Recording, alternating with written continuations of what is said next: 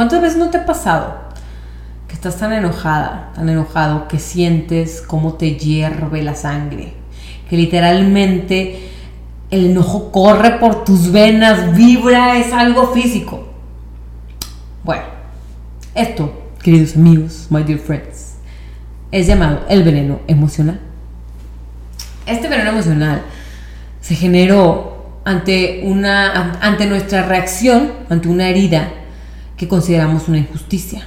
Y esto desde la infancia, y si escuchaste mi podcast pasado lo vas a entender un poquito mejor.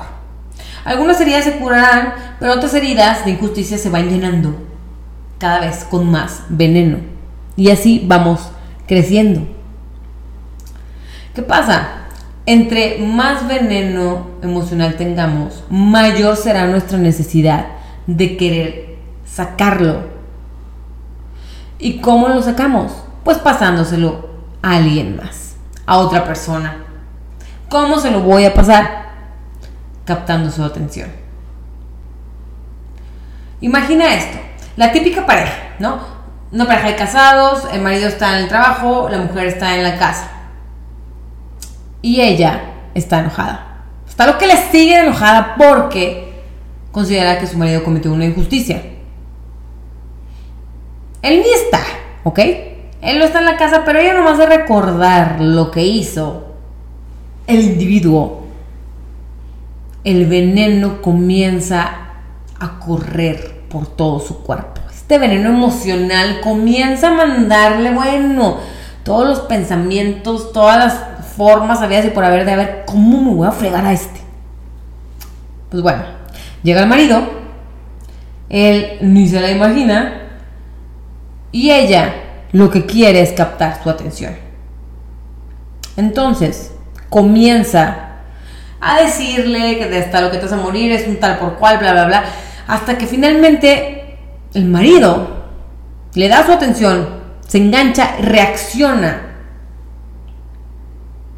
Y ahora, ya no solamente tiene el veneno emocional de ella, que ella le pasó, sino que ahora generó su propio veneno emocional.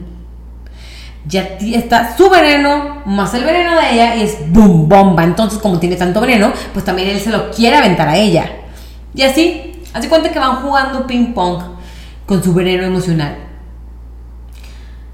Esto suena a lo mejor muy común, porque realmente, desgraciadamente, es la forma en la que la mayoría de los seres humanos nos estamos relacionando, jugando al ping pong con nuestro veneno emocional. Y es que la atención es algo muy poderoso en el ser humano. De hecho, nosotros vamos cazando la atención de otros seres humanos para poder lograr, tener una comunicación. Es la forma en la que realmente se, se establecen los canales de comunicación a través de la captación de atención del uno con el otro. Es un intercambio de energía. El problema es que este intercambio de energía puede ser por algo positivo o para algo negativo. ¿Y cuántas veces no somos capaces de poder transferir ese veneno a la persona que nosotros consideramos que fue la que hizo la injusticia? Por X razón no pudiste aventarle esa, esa, esa, esa basura que traes dentro. Entonces, pues la depositamos en alguien más. Alguna persona que nada que ver, llámese tu hijo, tu amiga, a tus papás, incluso tu pareja, ¿no? Pero este es el modus vivendi de casi todos nosotros.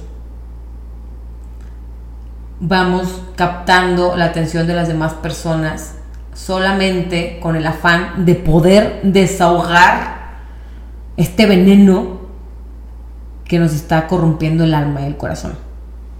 Ahora, esto que te digo no es para que te sientes culpable, digas, no mames, no, no, no, no, al contrario, de hecho, que te diga que no eres culpable, tú no eres culpable de tener estas heridas repletas de veneno. Aquí la parte más importante es hacer conciencia, hacer conciencia de estas heridas, de esta forma de interactuar que tenemos tan insana con los demás seres humanos, con los demás seres sintientes, porque a lo mejor no lo, a veces no lo haces ni siquiera con un ser humano, pero lo puedes hacer con algún otro ser vivo. ¿Cuántas personas no, no vemos que son crueles con sus mascotas o crueles con, con los animales, con las plantas? También es una forma de transferir el veneno emocional. Desgraciadamente por eso el ser humano está tan sediento de poder. De poder literal, del poder. Porque entre más poder tengas, menos personas podrán aventarse su veneno emocional y tú podrás aventarlo a quien quieras. Porque habrá más personas que a tu punto de vista, a tu perspectiva, a tu estatus, no podrán defenderse. Así es como se crean relaciones abusivas.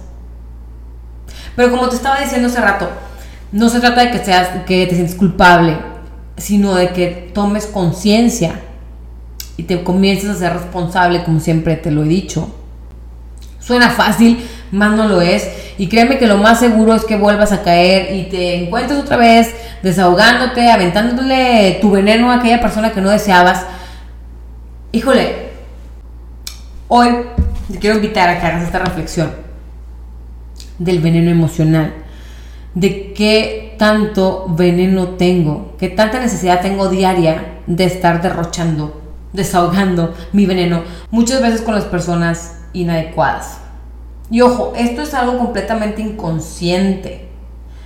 Por eso te hago mucho hincapié en esta parte de no se trata de sentirme culpable, se trata de reflejarme en esto que te estoy platicando, de verlo, o sea, de verlo en mí y tener esa capacidad, esa valentía de decir, ok, ya no más quiero empezar a tener relaciones sanas. Y lo más importante, la relación que tengo conmigo. Porque claro, esto es triste cuando decimos, puta, o sea, esta es la forma en la que normalmente interactuamos los seres humanos, qué triste. Sí, pero lo más triste es que es la forma que interactúas contigo.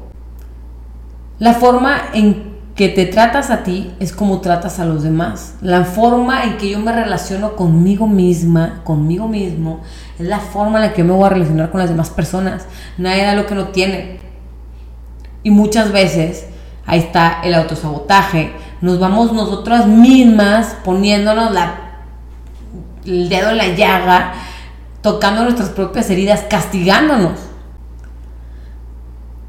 Y no se trata de eso, no se trata de estar viviendo el, sueño del infierno, sino comenzar a construir, a vivir nuestro propio sueño. Recuerda que eres un ser creador, así que utiliza tu creatividad para cosas bellas, cosas lindas, para un sueño en donde las relaciones sean sanas, estables, donde todo sea en base al amor.